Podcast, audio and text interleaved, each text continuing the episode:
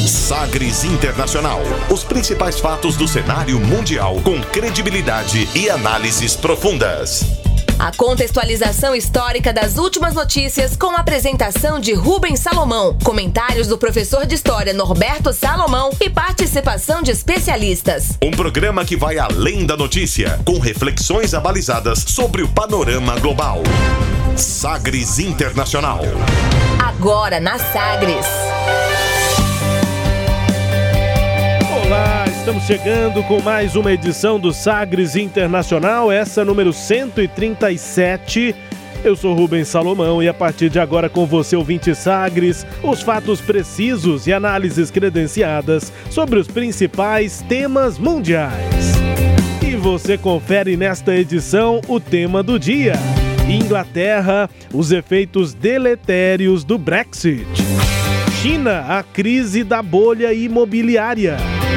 Olaf Scholz e o Partido Social Democrata alemão começam a negociar uma coalizão para definir a sucessão de Angela Merkel. Vândalos antifeministas desfiguram imagens de mulheres em Israel. Bolsonaro é lição ao mundo sobre crise da democracia. É o que afirma chefe da Anistia Internacional. E ainda, música mais tocada no mundo nesta edição 137 que já está no ar. Você conectado com o mundo. Mundo. O mundo conectado a você. Sagres Internacional. Como sempre, o programa conta com a produção, comentários do professor de História e Geopolítica, Norberto Salomão. Oi, professor, tudo bem? Olá, Rubens, tudo bem? Como sempre, uma satisfação estarmos aqui para refletirmos sobre o cenário internacional e aquele abraço à nossa audiência qualificada, né, Rubens? Vamos que vamos, edição 137, começando conferindo declaração de destaque nesta semana. Agora, as frases bem ou mal ditas por aí. Sí, pero las canciones. hated man in the world, that's the question. Abre aspas. Abre aspas para o presidente do Federal Reserve, o Fed. É o Banco Central dos Estados Unidos, o presidente é Jerome Powell. Ele avalia o caso da incorporadora chinesa Evergrande como particular ao país asiático, sem grandes implicações para os Estados Unidos. Abre aspas para o presidente do Fed, Jerome Powell, sobre a crise da gigante Evergrande. The the Evergrande situation it seems very particular to China, uh, which has has very high debt for an emerging market economy, really the highest that any any emerging market economy has had, and the government has been working to get that under control. This is part of that effort. Uh, the government put new strictures in place for highly leveraged companies, and Evergrande is is um, is dealing with those strictures, and it's something they're managing. Um, in terms of the implications for us, there isn't there's not a lot of direct United States exposure. The big Chinese banks are not tremendously exposed, but uh, you know that you would worry that it would affect global financial conditions through confidence channels and that kind of thing. But I wouldn't draw a parallel to the United States corporate sector. O que foi que ele disse? O que foi que ele disse? Foi que disse aí, portanto, Jerome Powell, presidente do Banco Central dos Estados Unidos, né, o Federal Reserve, abre aspas. A situação da Evergrande parece ser bastante particular para a China, o que causa um débito muito alto para o mercado de uma economia emergente, realmente o mais alto que qualquer economia emergente já teve, e o governo tem trabalhado para manter isso sob controle. Isso faz parte deste esforço e o governo coloca novas barreiras para empresas com determinado nível, e a Evergrande está lidando com isso. Em termos de implicações para nós, não há muita exposição dos Estados Unidos. Os grandes bancos chineses não estão muito expostos a esta crise, mas você pode se preocupar porque isso vai afetar a economia global e os canais de confiabilidade. Mas eu não traçaria um paralelo com o setor imobiliário dos Estados Unidos, fecha aspas, para Jerome Powell, presidente do Fed, o Federal Reserve, Banco Central dos Estados Unidos. Claro, estamos abordando aqui a crise eh, da gigante chinesa Evergrande, mas aí só para fazer um, um paralelo aqui, já que o próprio eh, presidente falou sobre isso, paralelo também com a situação de Joe Biden e do próprio Powell no Federal Reserve. Já tem alguns meses que a bancada democrata no Senado está debatendo, está se dividindo em relação à manutenção ou não desse nome do Jerome Powell na chefia do Banco Central, né, do Federal Reserve. O presidente Joe Biden não tem comentado essa situação, continua assim incerta, porque não tem um prazo tão definido, não tem uma data tão definida para que o presidente dos Estados Unidos decida mantê-lo ou trocá-lo, mas os bastidores, os democratas estão longe de chegar a um acordo sobre um segundo mandato para o chefe do Banco Central americano. Como é que funciona? Mandato de quatro anos, tradicionalmente o presidente do Fed tem um segundo mandato, mas isso não aconteceu com Donald Trump. Né? O Trump quebrou essa tradição quando ele nomeou exatamente o Jeremy, Jeremy Powell para o lugar da Janet Yellen, que era a presidente do Fed, Sim. e ela teve um mandato só. O Trump resolveu Isso. trocar, não manteve a tradição. E- E, e a agora Janet o Biden está com esse pepino na mão. Mantém o Powell, que foi indicado pelo Trump, ou coloca outro. Mas enfim, essa foi a análise dele sobre a crise da Evergrande. Pois é, Rubens, é, é, a Janet Yellen tem uma, uma- uma- uma- É uma referência, né? Sim. Bastante grande. E trocar o presidente agora nessa situação, acho que é por isso que o Joe Biden também tá, tá aguardando. Ele também depende, tá meio parado lá, uma ajuda bilionária, né, para a economia. Então é um- uma situação que não é muito fácil. É, relação com o Congresso e a Isso. própria bancada democrata dividida. E em meio a tudo isso ainda vem esse pepino aí da China, né?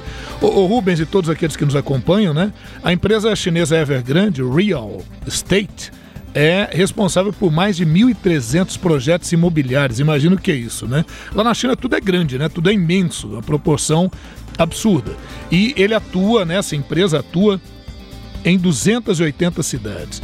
Já atendeu 12 milhões de chineses em busca daquele sonho da casa própria. Quer dizer, é muita gente, mas eu já te falo que muita gente também ficou de fora, porque esse é um problema lá, né? A renda do, do chinês não bate exatamente com o valor que os imóveis foram ganhando em função da valorização, da especulação imobiliária que tomou conta da China. A gente quer falar um pouquinho sobre isso para a gente entender o que está acontecendo por lá. Veja que a China esteve também no programa passado, a gente chegou a falar da China, mas aí por outros motivos, era uma outra condição, e neste agora a gente falando da crise da bolha imobiliária lá na China.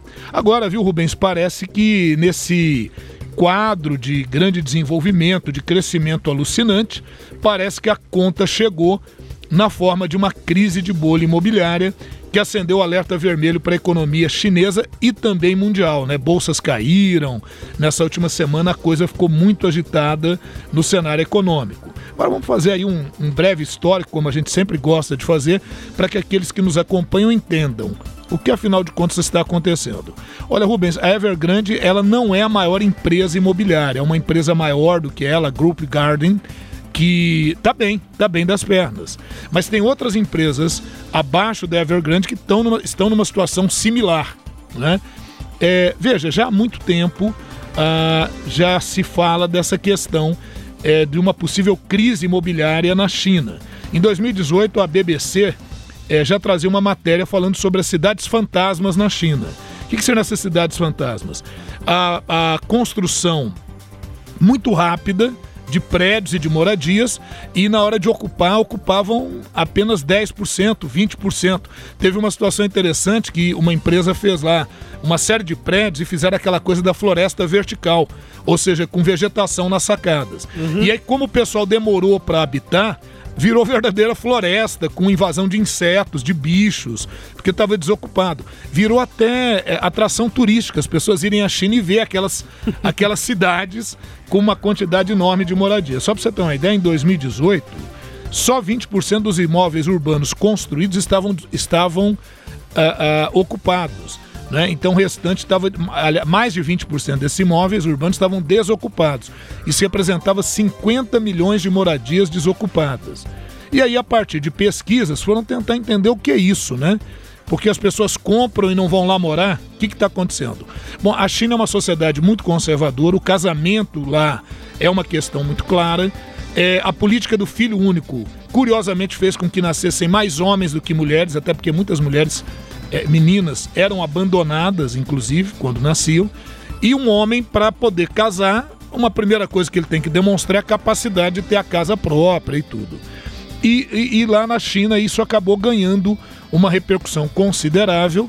É, então as famílias já começavam a juntar dinheiro para que o seu filho único, homem, tivesse condições de ter a sua própria casa. Então, além de ter a casa daquela família, a família comprava uma segunda casa, um segundo imóvel para o filho, para ele se casar, e uma terceira casa por garantia.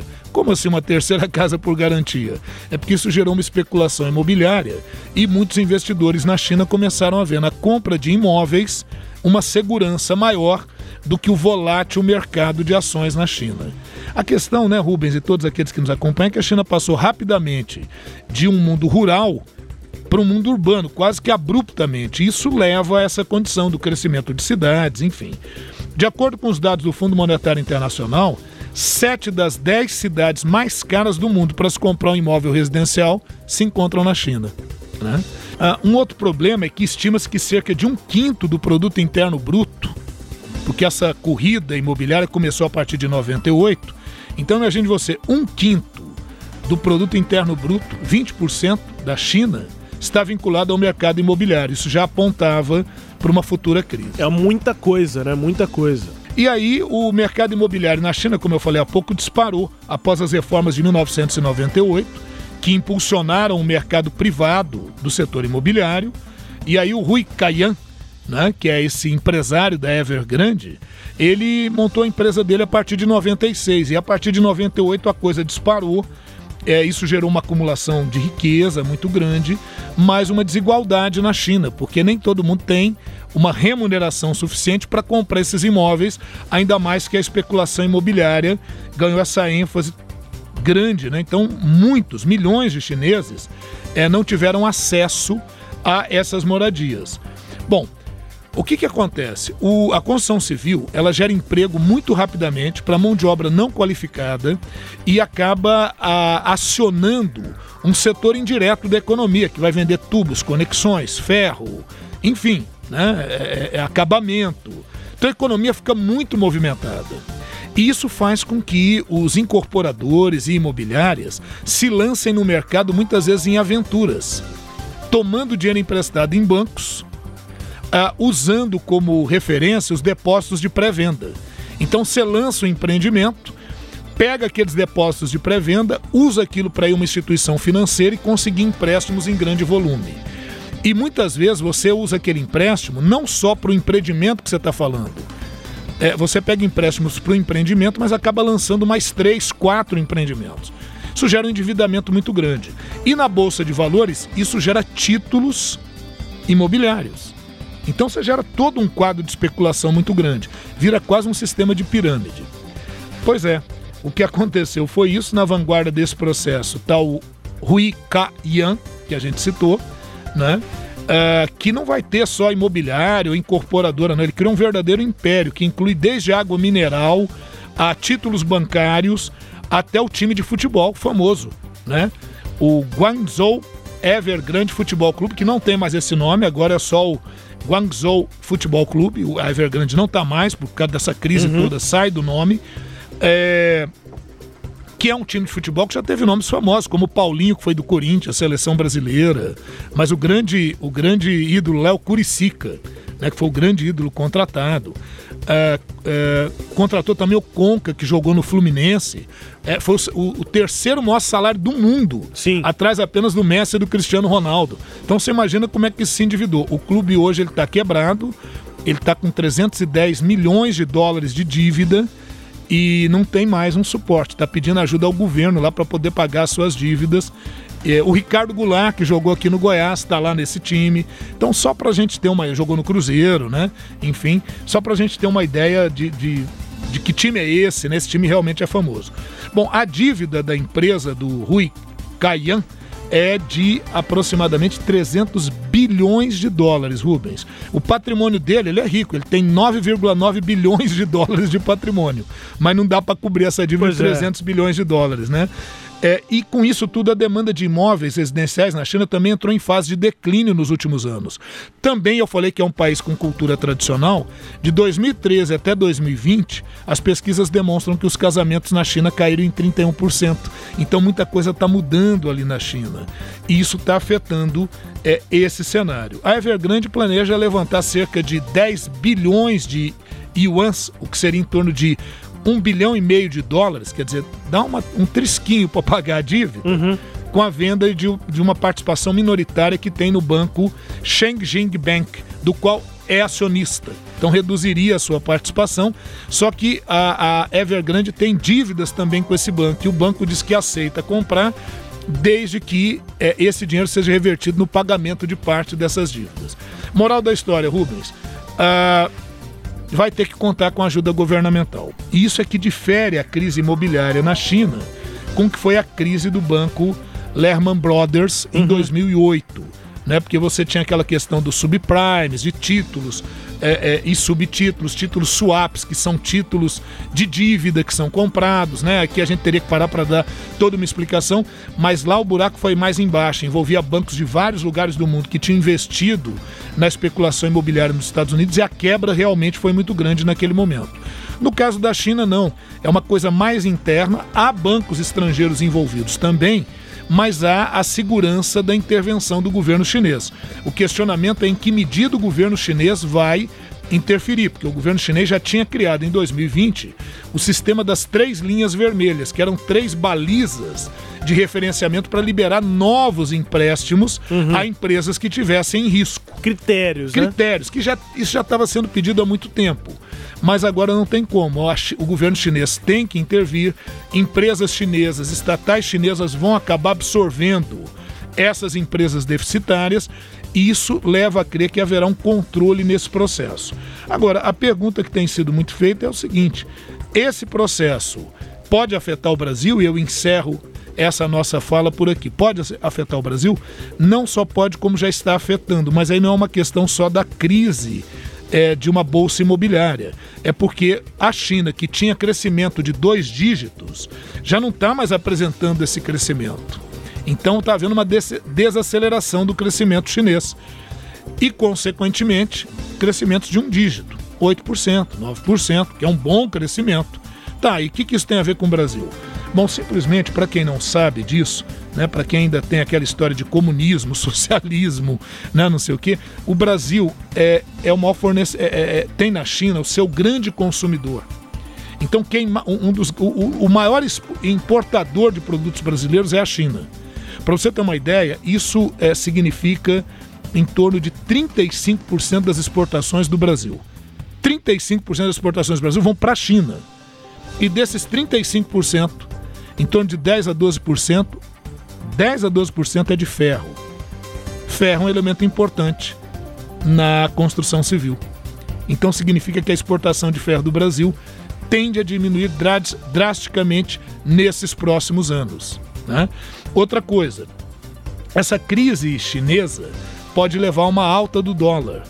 Os combustíveis, todo o resto é cotado em dólar, então isso pode acrescentar mais um componente muito desagradável para a economia brasileira. Né? Então é isso, há, há sim essa repercussão, mas não é só no Brasil, isso vai gerar repercussão em Singapura, na África do Sul, no Chile, na Coreia do Sul, na Rússia, que também são fornecedores importantes de produtos, não só para a construção civil, mas para outros insumos dentro da China. Então essa a crise imobiliária é só um demonstrativo desse processo também de desaceleração da China, né? É isso. Destaque, portanto, aqui para o nosso quadro Abre aspas. Nós ouvimos o presidente do Banco Central dos Estados Unidos fazendo também essa análise sobre os impactos da crise imobiliária, da crise da Evergrande lá na China. Destaque aqui no quadro Abre aspas. Tempo agora na edição 137 do Sagres Internacional para o tema do dia. Navegando pelos mares da informação. Sagres Internacional.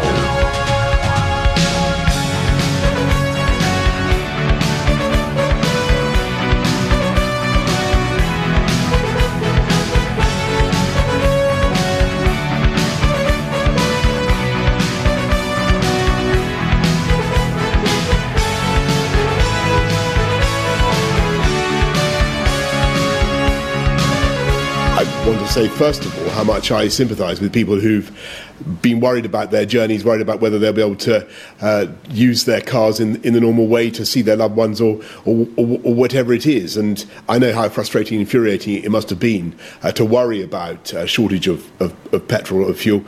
Um, we now are starting to see the situation improve. We're hearing from industry that uh, supplies are coming back onto the forecourts in uh, in the normal way, and uh, I would just really urge everybody to just go about their business in the in the normal way and and fill up in the normal way when you when you really need it, and uh, and you know things are uh, will start to improve. What we want to do is make sure that we have uh, all the preparations necessary to get through till Christmas and beyond.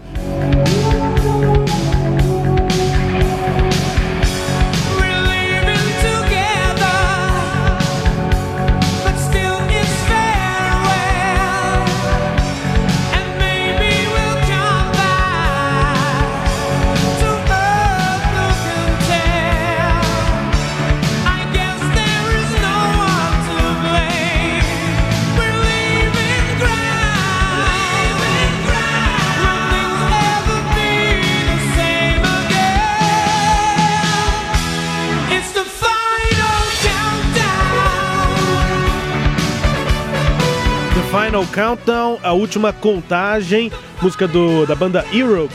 A banda se chama Europa, né? Europe, mas é uma banda europeia, teve origem em 1979 na Suécia.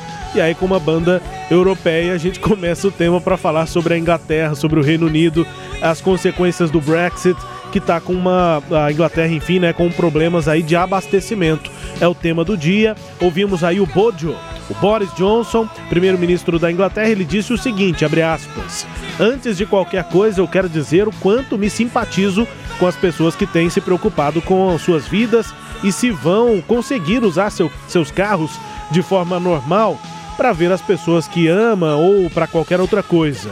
Eu sei o quanto é frustrante e irritante se preocupar com a falta de combustível. Nós agora estamos vendo a situação melhorar e estamos ouvindo da indústria que os suprimentos estão voltando ao normal nos quatro cantos do país. Eu gostaria de enfatizar a todos que voltem à rotina normal de suas vidas e encham o tanque quando precisarem e que as coisas estão começando a melhorar. Estamos nos certificando de que teremos toda a preparação para passarmos bem pelo Natal e também para depois. Fecha aspas. O Natal que está chegando, data importante Sim. no mundo ocidental, mas na Inglaterra tem toda uma tradição. E depois do Natal, como é que vai ser o ano que está começando, né?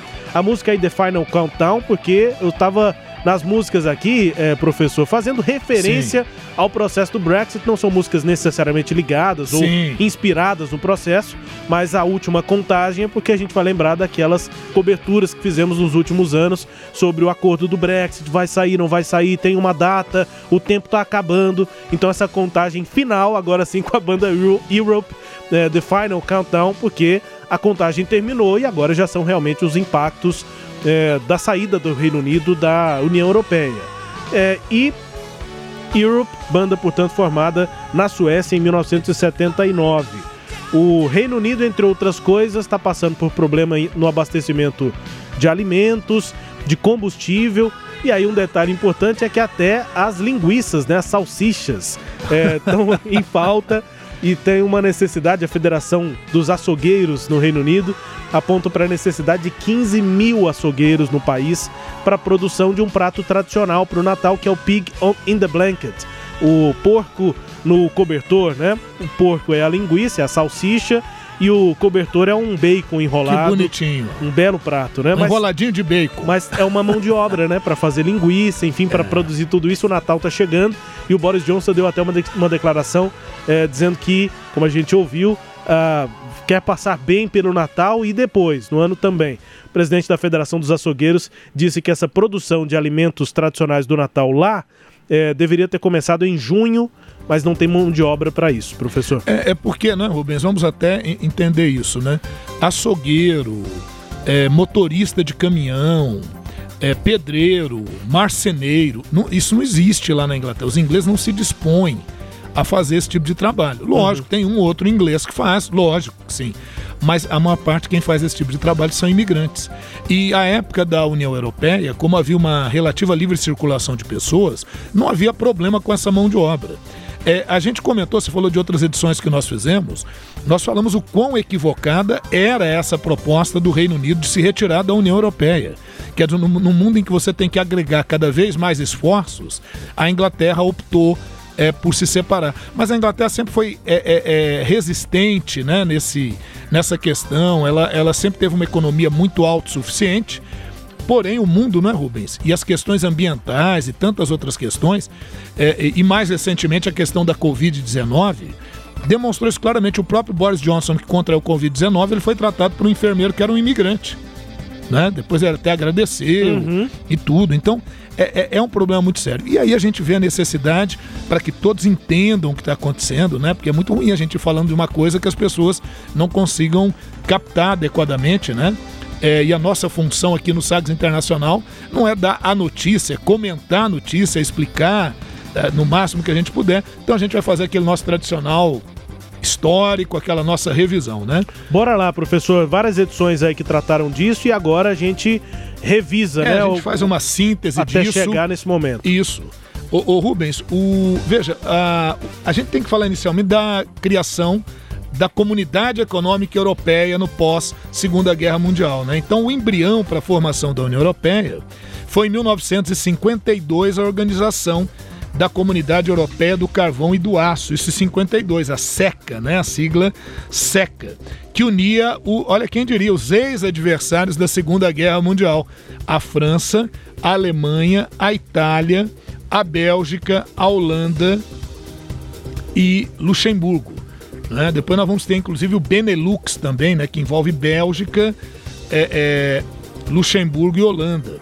Então, olha, olha o que ocorre. Por que dessa uni- união, né? Por que da criação desse tipo de organismo internacional? Vamos lembrar, gente, que quando nós tivemos ali o final da Segunda Guerra Mundial, eh, nós eh, tivemos todo um processo de reordenamento da economia mundial. E o dólar passa a ser a moeda ah, internacional ah, padrão.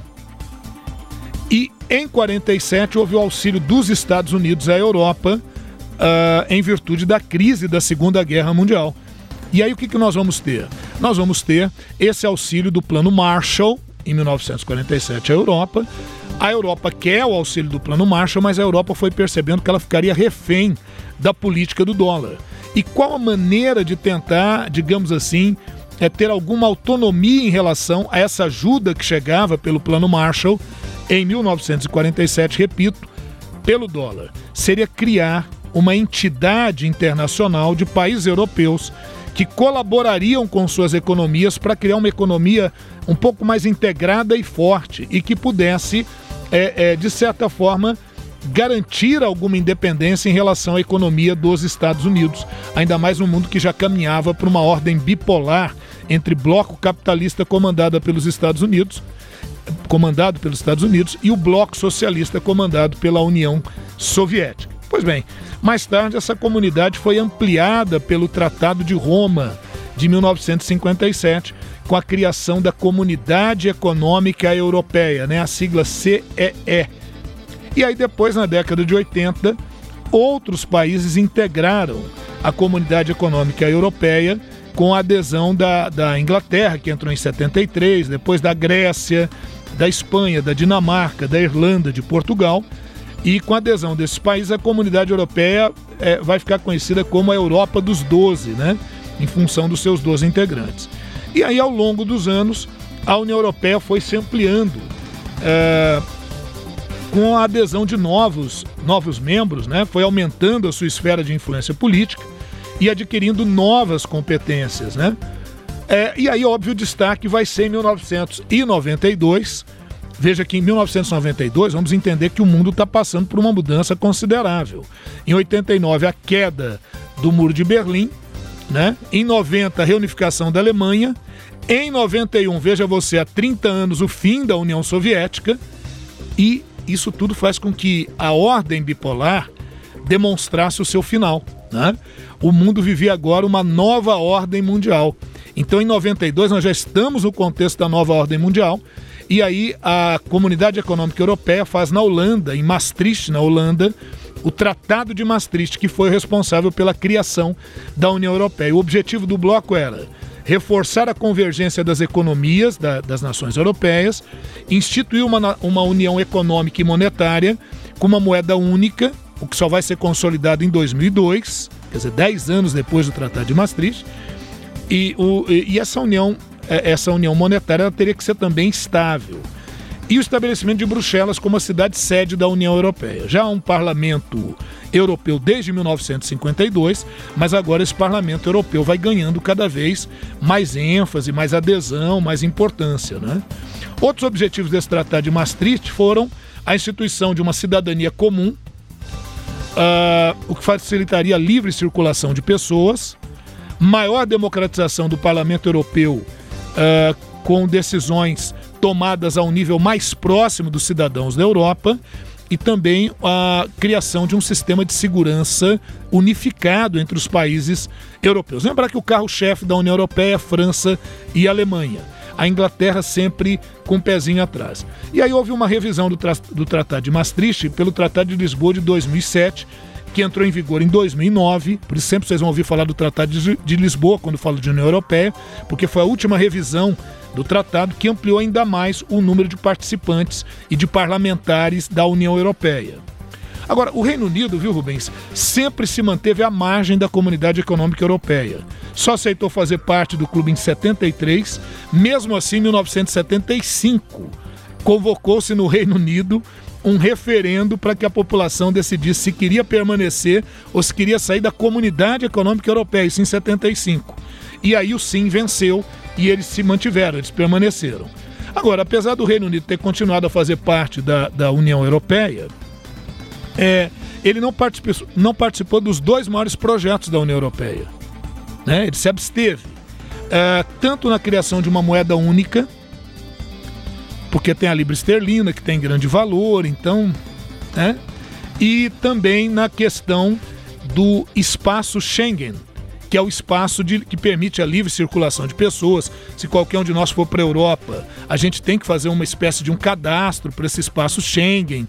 Isso facilita muito e, e exige uma certa quantia é uma reserva em dólares ou em euros, né, para que garanta que você não seja um imigrante legal, enfim, a gente já fez até um, numa das nossas edições um comentário sobre o espaço Schengen.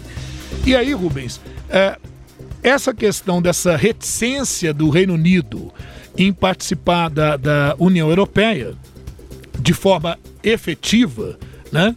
É, não que não participasse, mas sempre reticente numa outra questão, acabou levando a campanha do Brexit. Brexit é uma abreviação de British Exit, né?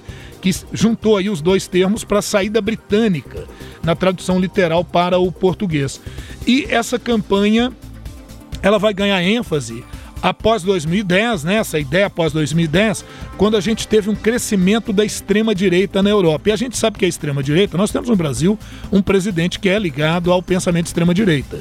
Eles são contra a ordem global, eles são contra a globalização, eles são uh, reticentes em relação à formação de blocos, e eles entendem que é muito melhor os tratados bilaterais. Eles entendem que você fazer parte de um bloco econômico retira sua autonomia, até mesmo a sua soberania.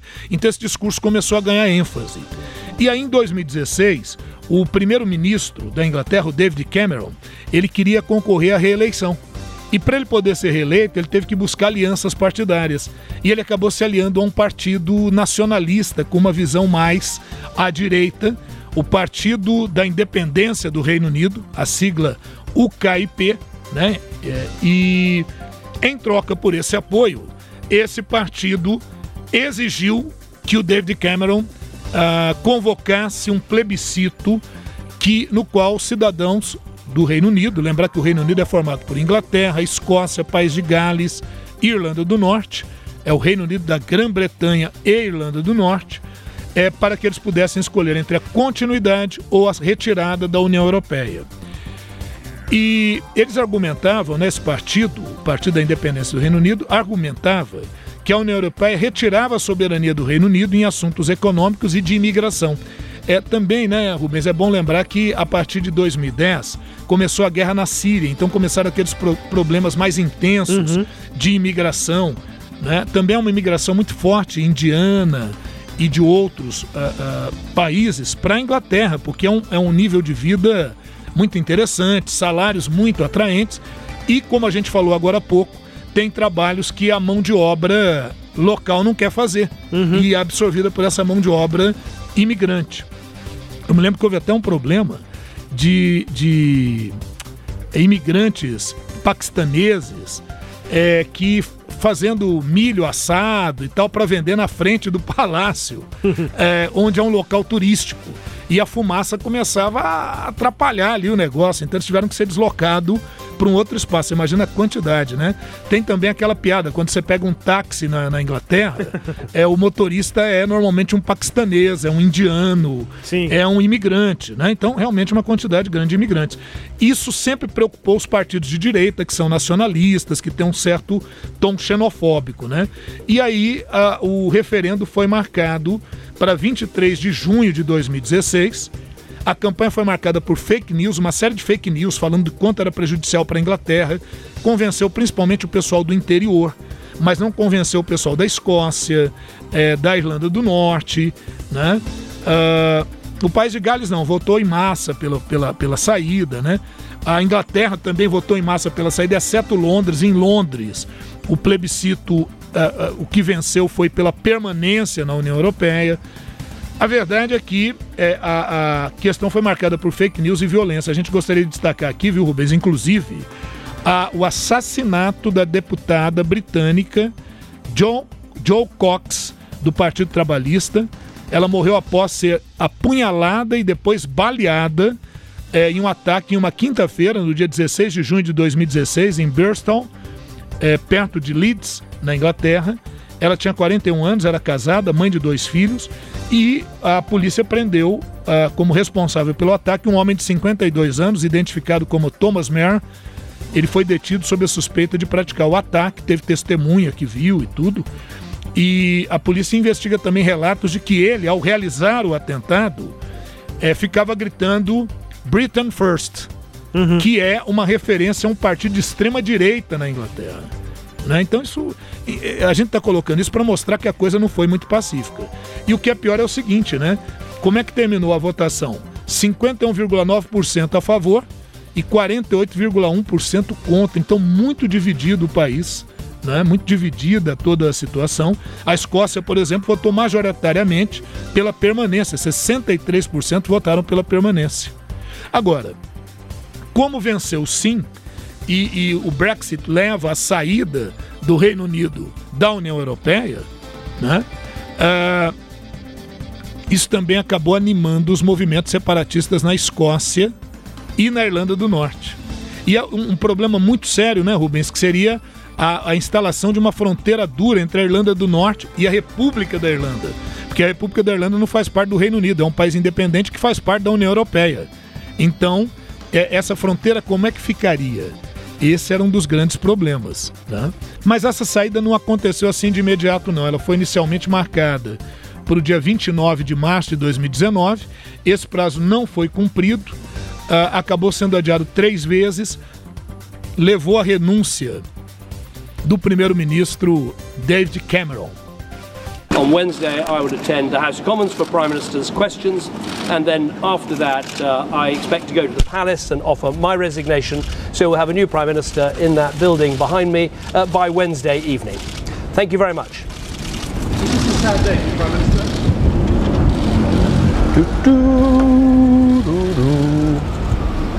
Right. Né, o David Cameron, então, quando ele anunciou a data da renúncia, e ele dizia: Olha, eu vou na quarta-feira de manhã, vou assinar, vou registrar a minha renúncia, e até quarta-feira à noite já vai ter um novo primeiro-ministro nesse prédio atrás de mim. E aí, obrigado, e sai ali da declaração para a imprensa. Aí ele dá as costas e vai andando, e a, é. um guarda abre a porta ali do palácio para ele. E aí, nessa entrada no palácio, ele dá essa cantadinha. Ele canta um pouquinho é. e, si mesmo, e, agradece ali pro guarda, é. e aí ele tava microfonado ainda, ou seja, tava com, com o microfone Sim. de lapela. Não, e você vê que é uma cantadinha de alívio, né? Parece bastante, Quer dizer, né? me livrei dessa bomba, porque o que acontece? O David Cameron, para poder se reeleger primeiro-ministro, buscou fazer alianças partidárias, como eu citei. Só que é, é, nessa aliança ele foi obrigado a convocar a, a, o plebiscito para o Brexit. Só que ele o prefeito de Londres votaram contra, eles não eram a favor da saída do Reino Unido, né? E aí, quando ele viu que. Porque ele acreditou que não. Olha o que, no, em que ele apostou, né, Rubens? Que não venceria, como realmente a margem foi muito apertada, né? Que o sim não venceria. Aí, como venceu, ele se sentiu bem desconfortável, renunciou. Como depois nós tivemos a renúncia da Theresa May, que foi quem costurou grande parte desse acordo do Brexit, mas sem conseguir aprovação no parlamento. E aí, com a saída da Theresa May, vem o Boris Johnson, né? E com o Boris Johnson aí realmente se efetiva esse processo da saída do Reino Unido, Rubens.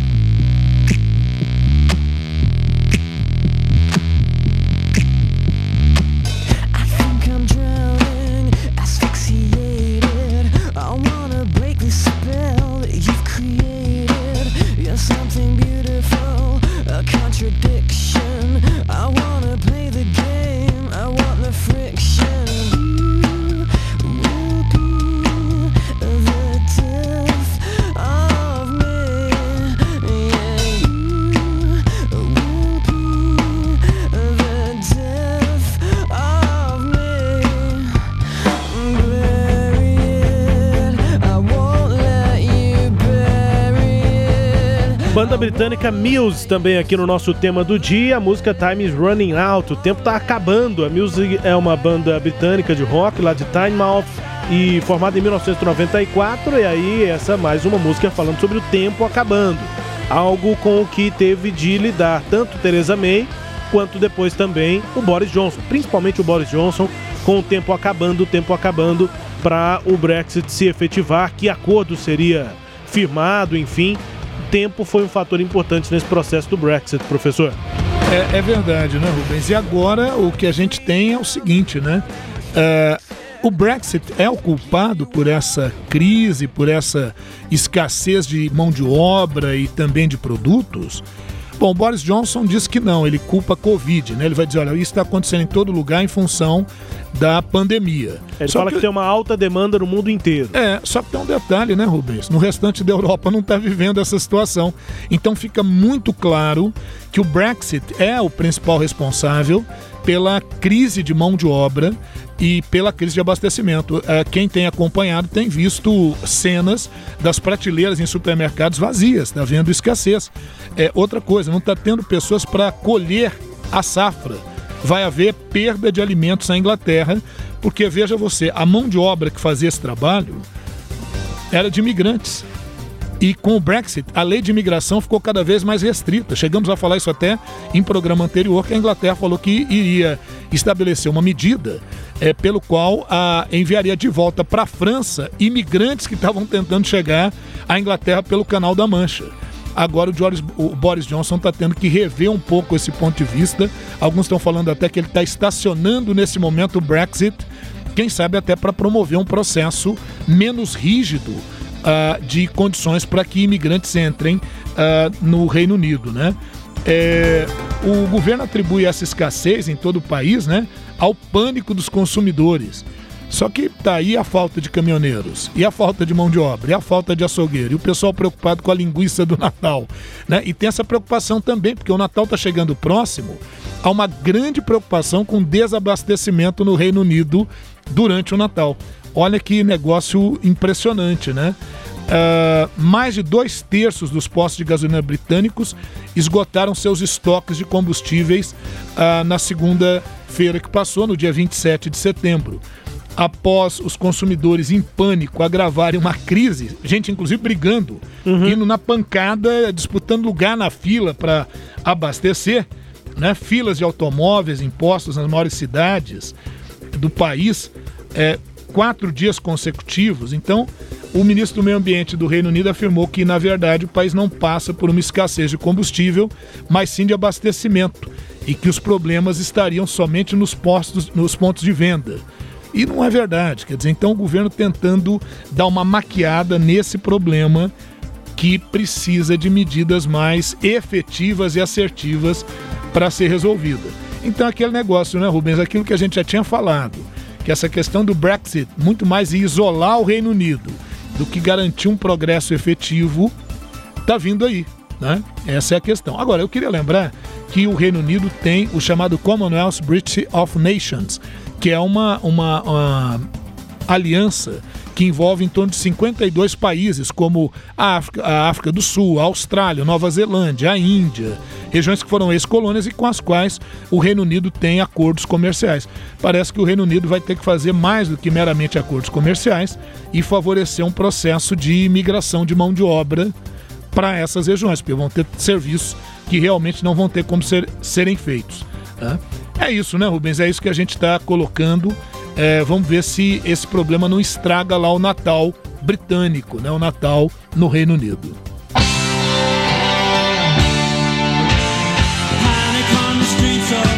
London.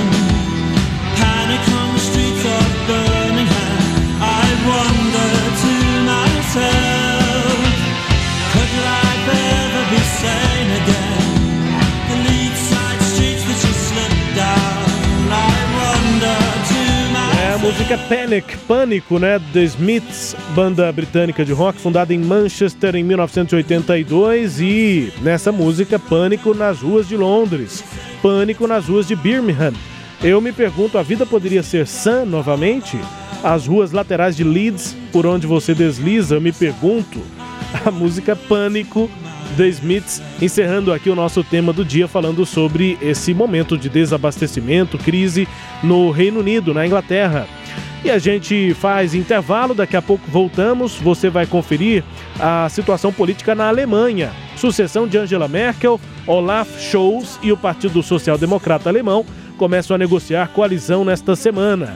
Vândalos antifeministas desfiguram imagens de mulheres em Israel. E o presidente Bolsonaro é lição ao mundo sobre crise da democracia. É o que afirma chefe da Anistia Internacional. Intervalo agora no Sagres Internacional. Daqui a, daqui a pouco a gente volta. E aí, professor, para ir para o intervalo, a gente apresenta aqui uma música que é não é de um britânico, é de um norte-americano, All Green, música extremamente conhecida, Let's Stay Together.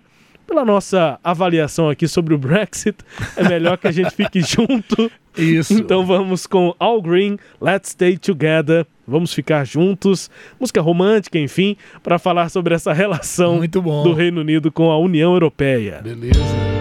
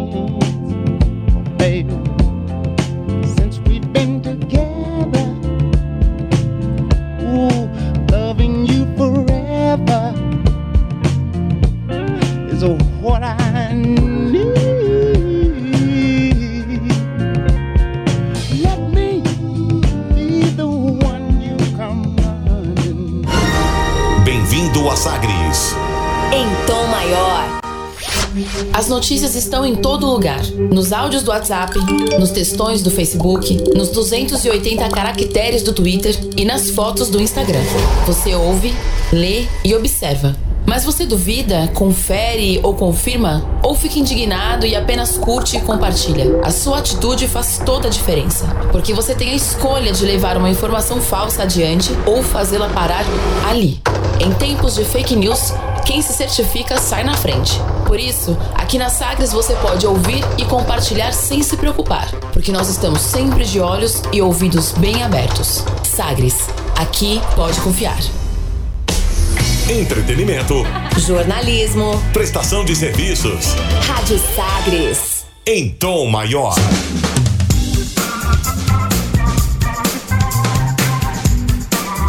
Estamos de volta com Sagres Internacional número 137. Na minha apresentação, Rubens Salomão, com os comentários do professor de História e Geopolítica, Norberto Salomão, a partir de agora, para girar as informações pelo mundo. Velas ao mar. A gente começa pelos Estados Unidos. Depois de muita crítica, polêmica, os Estados Unidos vão deportar imigrantes sem documentos só se eles representarem uma ameaça à segurança do país. São novas diretrizes anunciadas aí pelo governo nesta semana. As medidas vão entrar em vigor em novembro, no final do mês de novembro, dia 29, e vão ser aplicadas aos estrangeiros que chegaram ao país antes do dia 1 de novembro de 2020 limitando então o risco de deportação de milhões de pessoas. Não é não afeta tanta gente assim. O fato de que um indivíduo seja um estrangeiro passível de deportação não será por si só um argumento. É o que escreveu o secretário de Segurança Interna Alejandro Mayorkas em um memorando enviado ao Serviço de Imigração e Alfândega do país. A estimativa é de que 11 milhões de imigrantes vivam nos Estados Unidos em situação irregular e aí o Maiorcas, né, o Alejandro Maiorcas, disse que o país não tem recursos para prender todos eles e para deportar todos eles. É. Isso tudo depois de uma crise, né, quando o governo de Joe Biden decidiu é, mandar de volta cerca de duas mil pessoas para o Haiti, que vive uma crise humanitária terrível. E aí soou, né? Soou não, uma clara irresponsabilidade é. do- dos Estados Unidos nessa deportação. Então agora tem regras mais claras e estar ilegal e ser passível pela legislação de deportação não vai ser um argumento é, suficiente para realmente levar tantas pessoas, 11 milhões de pessoas, de volta para os seus países. É preciso ter um pouco de sensibilidade. É, e sensibilidade, posso falar mais? De inteligência. Não é? Porque vamos pensar uma coisa aqui, ó.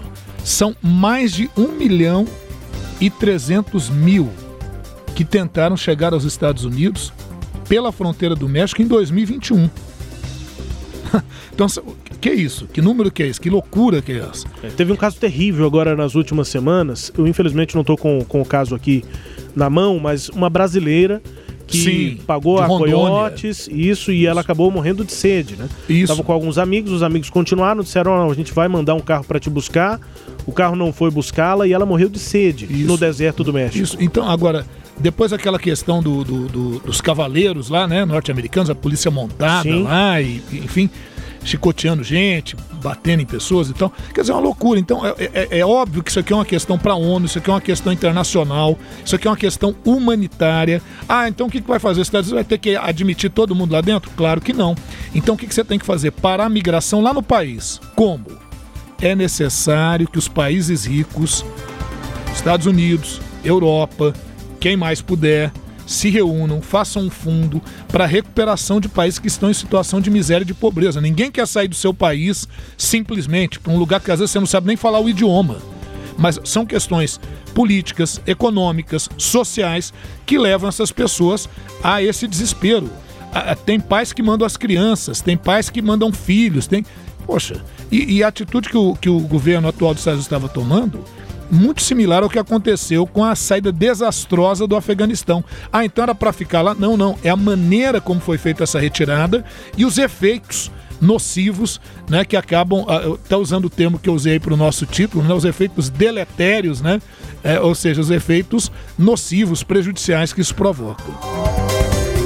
Bom, e em Israel, professor, uma situação que chama a atenção, né? Imagens do rosto de uma ativista e sobrevivente do Holocausto, a Peggy Parnas, eh, foram colocadas, imagens dela foram colocadas na cidade velha de Jerusalém, em Israel, e vandalizadas cinco vezes. As fotos dela foram colocadas nas paredes da região como parte de uma exposição que começou em abril, e aí vândalos provavelmente extremistas ultra-ortodoxos, pintaram os olhos dela e a boca com spray. O grafite foi limpo a cada vez. Para muitos israelenses, no entanto, a solução de curto prazo destacou um padrão familiar que é ainda mais doloroso porque a destruição não vem de inimigos além das fronteiras de Israel, mas de dentro. Eh, não é antissemita, disse Gene Hollander, curador de- da instalação de arte The Lonka Project na Safra Square. Isso é antifeminista. São manifestações aí, portanto, de extremistas lá em Israel que chamam a atenção, professor. É, isso é realmente é de um grupo pequeno, de um grupo muito restrito, né? É esse mesmo grupo que, que em áreas turísticas lá manda fechar bares no sábado, né? No sabás, que é o dia santo e tal. É, é, e a questão, o movimento nem é antifeminista, né? Porque vamos pensar que o feminismo é um movimento em prol do, dos direitos das mulheres, uma questão engajada. Eu diria que tá, tá, talvez até mais para um movimento misógino, né? Que mais uma misoginia. E os judeus or- ultra-ortodoxos representam cerca de 12,6% da população em Israel. Né? Ah, a população dessa comunidade está crescendo mais rápido do que os outros judeus e árabes israelenses. E talvez isso se deva aos radicalismos que ocorrem ali na região. É uma coisa para a gente ficar aí atento, né? É, mas são grupos realmente é, bastante radicais e que realmente não reconhecem as diferenças, é, não têm a menor empatia. É uma ação complicada, né? Quer dizer, uma ação muito similar àquelas destruições de imagens realizadas pelo Talibã, por exemplo, né? Professor, a população da Alemanha foi às urnas votar nas eleições federais do país no último domingo. Uma semana depois, não há ainda definição sobre qual vai ser, de fato, a formação do novo governo para comandar a quarta maior potência mundial pelos próximos quatro anos, com a saída de Angela Merkel. Ao contrário do Brasil, onde o mandatário escolhido toma posse no dia 1 de janeiro, lá na Alemanha não existe uma data para a oficialização do novo comandante. Isso ocorre porque a escolha de um candidato para o cargo de chanceler só é formalizada quando o partido dele tem mais de 50% de apoio no parlamento alemão, o Bundestag. E em 2021, esse número passou de 598 para 735. Se nenhum partido ganha mais da metade dos votos, aí precisa fazer coalizões, e foi isso que aconteceu nesse ano. O candidato Olaf Scholz, vice-chanceler do governo de Angela Merkel e representante do Partido Social Democrata, uma legenda de centro-esquerda, foi o mais votado. É, o partido dele teve 25,7% dos votos, 206 parlamentares no Bundestag. O partido foi o, o segundo partido foi o da Angela Merkel. O CDU, né? Com 24,1% dos votos, 196 parlamentares. E aí houve já nesta semana o início dessa busca de articulações. Esses dois partidos ficam à frente nas votações e tem que buscar os verdes e também os conservadores. É, o Partido Liberal. Para tentar Alemão, fazer um isso. governo, para formar uma maioria e realmente ter Olaf Scholz como primeiro-ministro, como chanceler, numa nova gestão na Alemanha depois da saída de Angela Merkel, professor. É, o Partido Social Democrata é o partido mais antigo da Alemanha. A gente já esperava por isso, fizemos a- a- a- a cobertura e o comentário aqui na edição passada de que o, muito provavelmente o Olaf Scholz, ele é ministro, né, da, da- da- foi ministro no governo da Merkel, apesar de ser de outro partido, era coligação, e a gente viu que apesar de se se apresentar como oposição, é o que mais se aproximaria de uma continuidade daquele modo de governar ah, da Merkel, né, de dialogar, enfim. E realmente foi o que aconteceu, mas a gente também já esperava que nenhum deles teria a maioria plena para fazer o primeiro-ministro, para fazer o chanceler na Alemanha. Para você ter uma ideia, o, o Partido Social Democrata teve 25,7% dos votos, ficou na frente. Né? Ah, mas ainda vai depender de 14,8% dos verdes e de 11,5% do Partido Liberal. Ele vai precisar aglutinar partidos, mas na Europa toda está sendo assim. Aliás, hoje no mundo é muito difícil. Em Israel também foi assim, quando a gente cobriu. É muito difícil que um partido tenha uma maioria tão plena a ponto de não necessitar de coligações para compor o governo, para compor, compor a figura do primeiro-ministro. Então, o que a gente vai acompanhar na Alemanha, muito provavelmente são essas coligações aí que vão se compor para poder fazer o novo governo alemão. O Ernesto nos convidou. Brasil Internacional. Informações aqui do Brasil, avaliação da chefe da Anistia Internacional, presidente Jair Bolsonaro, é uma lição ao mundo de que a democracia não está garantida e que vive uma crise. O alerta é de Agnes Calamard, que é diretora executiva da Anistia Internacional e uma das vozes mais importantes, das maiores vozes no campo de direitos humanos no mundo. Abre aspas. As lições do Brasil são as mesmas lições dos Estados Unidos sob Donald Trump. São as mesmas lições de Viktor Orbán na Hungria pandemia. As chamadas democracias estabelecidas do século XX não podem mais ser consideradas como sendo algo garantido. Não podemos considerar as instituições democráticas como algo assegurado, elas demonstraram suas fraquezas. Fecha aspas, diz, portanto, a chefe da Anistia Internacional. A gente vai aqui acompanhando as repercussões sobre o governo de Jair Bolsonaro, que completou mil dias nesta semana. Falando sobre isso agora com música bem tocada pelo mundo e no mundo. O primeiro lugar nesta semana, no mundo inteiro, pelas estimativas aqui que a gente pega da Billboard e também do Shazam, é aquela que a gente tocou na edição passada. A CK, um- uma cantora da Nigéria, com Love Nuatiti. Essa música está em primeiro lugar. E eu estou destacando hoje o segundo lugar. Elton John de volta às paradas com uma música muito conhecida, dessa vez em parceria com a Dua Lipa. Elton John aqui no Sagres Internacional.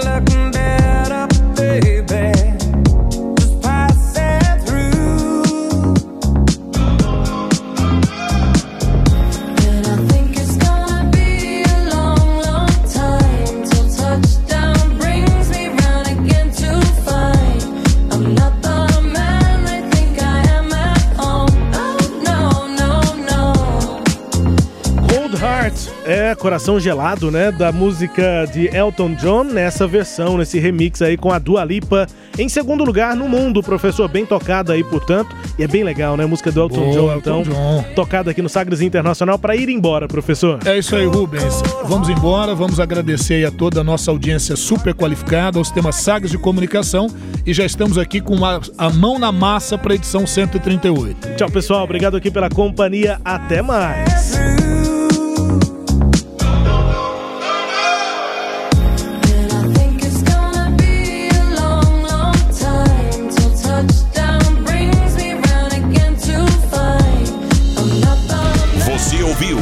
Sagres Internacional. Os principais fatos do cenário mundial com credibilidade e análises profundas.